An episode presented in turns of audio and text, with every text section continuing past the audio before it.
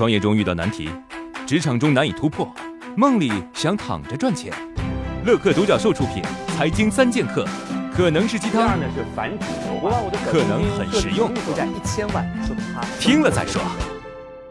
雷布斯和董小姐，五年前的今天，在中国经济年度人物评选颁奖盛典上，雷布斯碰到了董小姐。请全国人民作证，五年之内，如果我们的营业额击败格力的话，董明珠，董总输我一块钱就行了。你，我告诉你说啊，你这一块钱呢，不要在这儿说。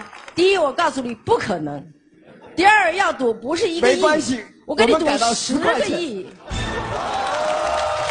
五年赌约到了，二零一八年前三季度，格力电器营收一千四百八十七亿元，二零一八年全年有望突破两千亿。小米增长速度非常快，前三季度达到了一千三百零四点九亿元，二零一八全年有望突破一千八百亿。从数字上看，董小姐赢了；从增长幅度上看，小米赢了。那么你支持谁呢？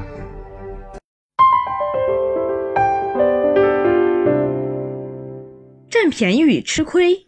对于少部分聪明人来说呢，不占便宜就是吃亏；对于大部分普通人来说呢，不吃亏就是占便宜。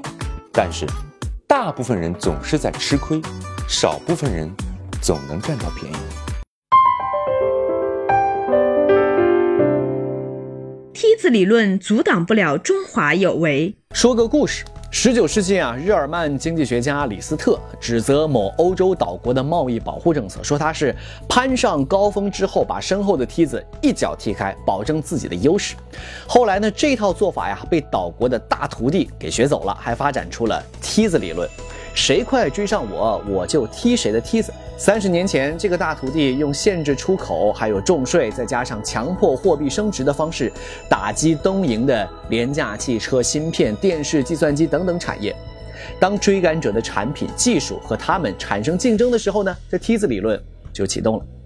历史总是如此相似，今天梯子理论似乎又要启动了，但是这一次的结果，我相信会不一样。你觉得呢？